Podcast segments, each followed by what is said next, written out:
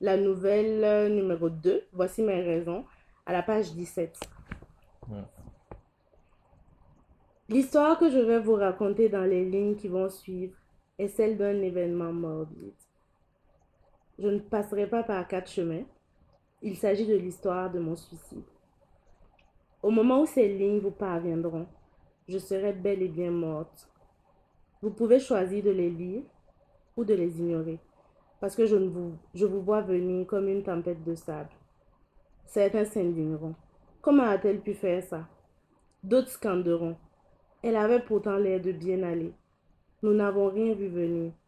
Et les plus craintifs n'oseront pas se poser de questions, de peur de faire face à l'évidence qui se donnait à voir et qu'ils n'ont jamais remarqué. Je me nomme Wenyam, mais on m'appelait Wendy. Je vous mets devant le fait accompli, et c'est là mon privilège de défunte. J'ai le monopole de la souffrance. Ma mort est le joker qui surpasse tous vos possibles arguments. De plus, vous ne pouvez en aucun cas me parler, encore moins me voir. J'ai choisi de vous exposer les raisons qui ont mis fin à ma vie.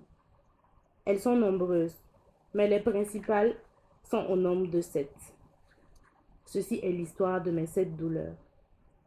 Vous pouvez penser que je cherche un bouc émissaire, quelqu'un à accuser, que je veux expliquer l'indéchiffrable, que de toute façon, chaque être humain est une mosaïque impénétrable et que rien ni personne n'aurait pu vous faire établir un lien de causalité. Je suis morte. Ce que vous pensez n'engage que vous. Lorsque j'étais en vie, peu de gens écoutaient ce que j'avais à dire. En fait, ils entendaient les mots qui s'échappaient de mes lèvres, mais ils n'écoutaient pas leur sens. Ils n'entendaient pas les pleurs silencieux derrière mes éclats de rire brillants.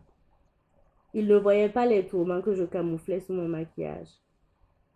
Ils ne percevaient pas que mon large sourire, trop beau pour être vrai, était un artifice et un signal de détresse.